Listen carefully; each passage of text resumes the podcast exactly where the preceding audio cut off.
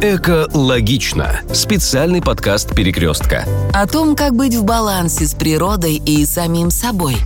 Поговорим про эко-привычки. Правильное питание. И как вести счастливый образ жизни. Добрый день, дорогие слушатели! С вами подкаст «Экологично» о том, как быть в балансе с природой и самим собой. Меня зовут Елена Воронцова, я отвечаю за устойчивое развитие в торговой сети «Перекресток». Сегодня мы поговорим с вами об органике. У нас специальный гость Екатерина Дюр, которая занимается маркетингом органической продукции компании «Эконива». Здравствуй, Катя. Да, добрый день, Лена. Скажи, пожалуйста, а что такое органик? потому что у нас покупатель сталкивается с этой аббревиатурой и часто путается. Органик, био, столько много различных терминологий. А как выбрать этот продукт и чем руководствоваться? Да, в России на самом деле действительно покупатель уже немножко запутался, что значит органик, что био, что такое эко и чему действительно стоит верить, потому что очень много э, чего пишется на упаковке, все выглядит очень привлекательно, но в конечном итоге э, мы уже не знаем, как сделать выбор. И, но, к счастью, в России в 2020 году э, появился такой закон об органике, когда начали сертифицировать производителей, кто соблюдает требования органического производства. И с этих самых пор на упаковке можно писать только слово «органик», если ты производишь настоящую органическую продукцию. И слово «био», «эко», просто натурально, да, фермерское, оно э, под собой не несет э, да, какой-то значимости. И можно сказать, что это действительно просто маркетинговые слова. А слово «органик» — это то слово, которому можно верить.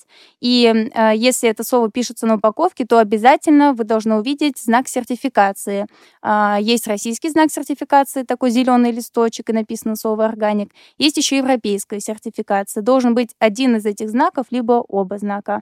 И если вы даже листочек листочку, вдруг не поверите, то под этим знаком еще есть всегда QR-код, э, по которому вы можете перейти. Мы обязаны его именно указывать на упаковке под этим знаком. И перейдя по этому QR-коду, вы попадаете на сайт Минсельхоза, где есть реестр всех производителей органической продукции, и вы можете проверить, когда производитель проходил сертификацию, действительно ли есть у него все документы, и таким образом можете полностью доверять этому продукту. Угу. Получается, в России а, закон об органической продукции был принят в 2018 году, официально а, вступил в силу в 2020 году, правильно? И в нем закреплены все понятия нормы органического сельского хозяйства, то есть от производства до хранения, транспортировки и маркировки. И покупатель руководствуется тем, что выбирая товар, он проверяет его в реестре и смотрит, а, все ли соответствует, присутствует ли в этом реестре производитель и а, сертифицирован ли он, если мы говорим о стандарте органика России. И то же самое он проводит проверку а, сертификатора а, в иностранном реестре, зайдя, например, если это европейский сертификат, правильно? Да, все так. И вот в России в 2020 году вступил закон, э, ну именно в России, да, об органической продукции. Но мы, например, выпускали органическую продукцию уже с 2019 года, потому что у нас был евролист. А, который признан международно, да, и в России тоже, и в Европе. И мы могли писать слово «органик», но в тот же самый момент, в 2019 году, другие производители тоже могли его писать, и никто за это а, ничего не делал. Но, тем не менее, органика в России появилась, конечно, раньше уже, благодаря тому, что многие производители сертифицировали по европейскому стандарту. А что касается отличий да, органики от а, других а, слов, это действительно не только про конечный продукт, а это про весь цикл производства, потому что если мы производим органическую продукцию, то мы должны сертифицировать и почву, где мы выращиваем корма, ферма, завод, на котором мы разливаем наш продукт.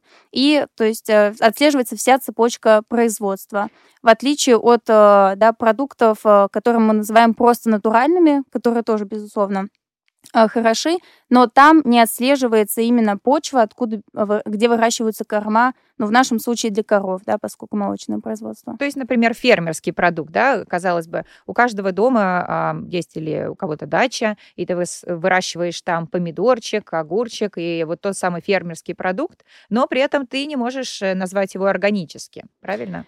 Э, ты можешь его назвать, если так получилось, что почва, да, где ты выращиваешь вот свою продукцию, будь это фрукты, овощи или что угодно, э, три года не подвергалась никаким э, химическим удобрениям, да, средствам защиты растений, может быть, действительно так. И ты выращиваешь там абсолютно натуральные корма, продукты, но ты должен обязательно сертифицировать эту почву. То есть каждый год, минимум один раз в год, приезжает инспектор, который берет почву на анализы и действительно проверяет, все ли там, э, все ли там правильно. И, ну, многие фермеры не могут себе этого позволить, потому что сертификация это, да, большая процедура, это тоже э, определенные затраты, ну и, э, да, то есть довольно строгий контроль. Эко-логично. А сколько вот примерно а, вот эти дополнительные расходы они составляют? Потому что часто покупатели говорят, мы хотим пробовать и покупать для себя и своей семьи органические продукты, но часто дельта а, в цене, она составляет там 20-30%. Получается, а сколько а, вот этих дополнительных затрат приходится на сертификацию и поддержание вот этого статуса? Ну, э, процесс сертификации, он, э, это затраты, но, может быть, не такие большие. Понятно, что не только они влияют на увеличение э, себестоимости продукта. Основное — это те риски, которые несет производитель, потому что, безусловно, на такой почве мы можем вырастить меньше количество, ну, в нашем случае, кормов, да, потому что э, любая непогода, любые трудные условия, мы не можем ничего использовать, чтобы почва действительно дала то количество урожая, которое мы хотим. И это уже, да, меньшее количество э, меньшее количество кормов для наших коров. И коровы, поскольку э, есть стандарт, что корова должна находиться на свободном выпасе, да, то есть не в, э, не в загоне, они кушают то, что они видят на траве, и из-за этого они тоже меньше дают молока в конечном счете. То есть у нас на органическом производстве в три раза примерно меньше дает корова, чем на обычной ферме, но э, благодаря этому э, концентрация пользы в молоке, да, и вкус, она сильно выше. То есть корова дает меньше молока, но оно еще более вкусное, более полезное. И да, это еще польза для человека, польза для коров, почвы и человека в конечном итоге. Говорят, действительно, молоко самое вкусное от счастливых коров. И я слышала даже, что в а, правильных коровниках установлены специальные щетки-массажеры, потому что, а, чтобы массажировать а, корову, доставлять ей максимум удовольствия, и тогда ее альвеолы наполняются молоком, и оно получается питательным и очень вкусным. Ну, такое есть, кто-то это использует, мы как-то пробовали, но э, скорее это больше, наверное, чуть больше показательная история, да, чем польза для коров. Но что мы действительно видим, вот педикюр, например, для коров, это то, от чего они тоже получают большое удовольствие. Это и необходимая вещь, и они получают большое удовольствие. Но, безусловно, свободный выгул — это для них очень комфортные условия. В настоящее время в мире сертифицировано более 3 миллионов производителей органической продукции в 186 странах. А вот в России сейчас сколько а, в среднем сертифицированных производителей, и видишь ли ты тенденцию к увеличению и повышению? Было их меньше 100 в самом начале. Сейчас где-то 160 с чем-то. Боюсь сейчас актуальную точную цифру сказать, э, чтобы не соврать. Большое количество приросло. А, но по молоку их всего 5 производителей, кто хотя бы один знак сертификации имеет. То есть есть три производителя, которые и российские стандарты, и европейские соблюдают, а, и 5 производителей в общей сумме, которые хотя бы один а, сертификат имеют по молоку. Угу. И вот немножко подразумировав, получается, производителю нужно получить сертификат на кормовую базу, а, соответственно, засертифицировав свою часть растеневодства. А дальше производитель, если это переработчик, получает сертификат непосредственно на переработку, показывая а, состав и показывая, что, чтобы там определенная норма 95 да, процентов? 95 процентов ингредиентов должны быть органическими. Угу. Да. То есть появляется вторая уже часть как раз сертификации на готовый продукт в упаковке и, соответственно, который финально уже и проверяет потребитель через реестр. Да, в готовом продукте мы не можем использовать консерванты, красители, загустители, пектины. То есть это то, что запрещено да, использовать в, в продукции. И э, если мы производим просто молоко, то розлив этого молока, он должен идти отдельно от молока с обычной фермы, то есть не соприкасаться должно сырье. Ты же знаешь, что сеть перекресток уделяет повышенное внимание ассортименту в категории ЗОЖ, и в том числе мы развиваем ассортимент для людей с определенными пищевыми ограничениями и повышенным вниманием к собственному здоровью. Вот какие все-таки у вас есть такие нутрициологические доказательства в пользу органического молока? А, ну, скажем так, клинические исследования, да, мы не проводили прям э, с нашим молоком, но мы сдаем молоко наше периодически на анализы, и органику мы сдавали на содержание витаминов, а, и где мы обнаружили, что у нас повышенное содержание витамина D3, а, то есть в 100 миллилитрах а, там 30% от суточной нормы находится витамин D3 и повышенное содержание фосфора. То есть это прям два показателя, которые выше нормы, чем в среднем в молоке и поэтому мы э, имеем право говорить о том, что э, повышенная польза. А, а также витамин А, В12, но их в пределах вот нормы, то есть они там есть тоже, но как бы не повышенное содержание, да, в сравнении с обычным молоком. Во всем а, мире рынок органической продукции является миллиардным. В России он только находится в стадии становления. А как ты думаешь, Катя, какие меры нужно предпринять для того, чтобы у нас покупатель а, выбирал органические продукции, чтобы он находил их в супермаркетах и для того, чтобы он понимал, зачем ему это надо? Да, ну, безусловно, нужно рассказывать о пользе этих продуктов, потому что, э, да, покупатели-то готовы и ищут полезную продукцию, просто не всегда знают, как сориентироваться, что есть полезное, э, что есть неполезное. И здесь главное говорить, информировать людей, за что они переплачивают, да, продукт действительно сильно дороже стоит, не все могут позволить. Важно, чтобы люди, в принципе, знали не просто конкретный бренд, а знали, что такое органик в целом, да, как, э, как вообще сертификация, что это за продукты такие. Если в Европе, например, есть отдельные органические магазины, где продается только органическая продукция. В России таких э, еще нету, но есть один только там, пример такой э, уникальный. И у нас все-таки пока еще органические полки в магазинах. Это тоже уже большой плюс и большой шаг да, к э, популяризации органики. Но, э, тем не менее, еще покупателю, да, стоит больше навигации давать ему для того, чтобы он больше покупал этой продукции. Если производители будут это видеть, то они будут больше стремиться органики и производить. Эко-логично.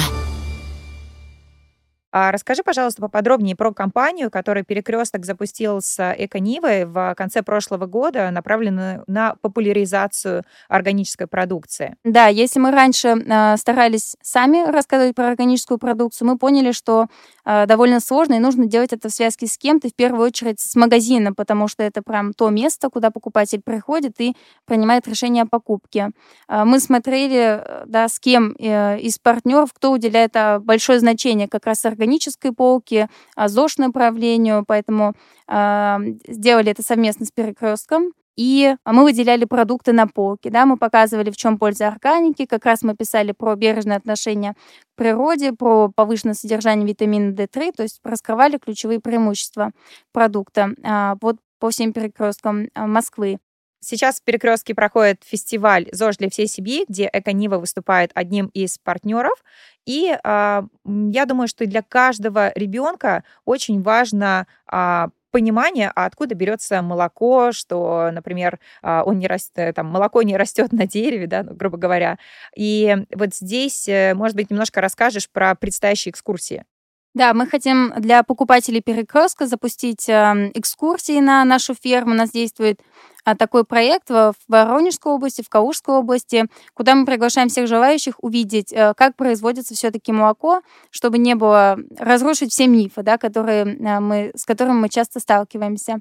Поэтому у нас будет анонс э, да, на порталах Перекрестка, у нас на, на наших ресурсах, где мы анонсируем дату поездки, и можно будет записаться желающим и поехать к нам познакомиться с производством молочной продукции. Прекрасно.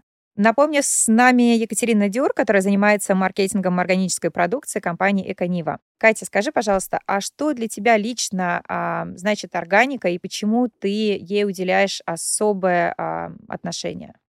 Да, я, а, скажем, продвижение органики это определенный вызов такой, да, в России, потому что видим много барьеров, которые нужно еще преодолевать, и предстоит большая работа. Но, безусловно, видится что перспективы большие. Наверное, это связано с тем, что довольно много путешествую, да, по, по возможностям путешествий, вижу, насколько это в Европе еще очень развито, и как там это тоже, как это росло, то есть э, как это было в самом начале, где люди тоже не так э, хорошо понимали органику, как это развивалось и какое отношение сейчас там к этим продуктам. И видится, что и в России это тоже возможно, а, просто на это нужно определенное время, и главное — а, как-то не сдаваться, да, и преодолевать все такие вот барьеры, возражения и повышать образованность в сфере органики. Катя, такой вопрос на тему футуризма. Как ты себя видишь через 20 лет? На чем ты едешь, добираешься на ферму? А что ты ешь? Что ты видишь вокруг себя? В какой России ты существуешь? Ну, хотелось бы, чтобы э, Россия была еще более экологична, да, во всех смыслах. Э, если, если это Москва, то с удовольствием передвигалась бы на велосипеде, уже не на велосипеде, на э, электросамокате, что уже, в принципе, есть. Если говорить про дальние расстояния, то, возможно, это электромобиль или придумают еще что-то более экологичное. И что нас будут окружать как можно больше органических продуктов, потому что земель в России еще очень много, э, которые можно э, сертифицировать под органику. Главное начать ими заниматься.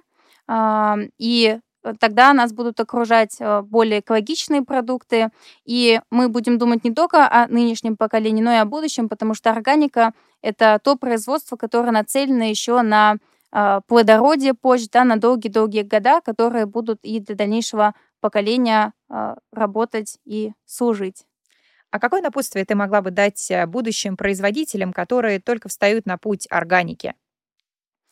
Наверное, не бояться не бояться браться за это направление, потому что производство органики это очень благородное дело, и если на сегодняшний день не увидите какой-то пользы, да, от этого, может быть, сиюминутной, да, там, в экономическом выражении, но, безусловно, и мы в это сильно верим, что настанет момент, когда те, кто были у истоков, те, кто были одними из первых в России, а, они точно об этом не пожалеют и будут особенно цениться и будут ну, одни, одни из первых, да, кто это направление развивает. Потому что, безусловно, в России это тоже будет э, идти только э, вперед и развиваться. Значит, органики быть точно.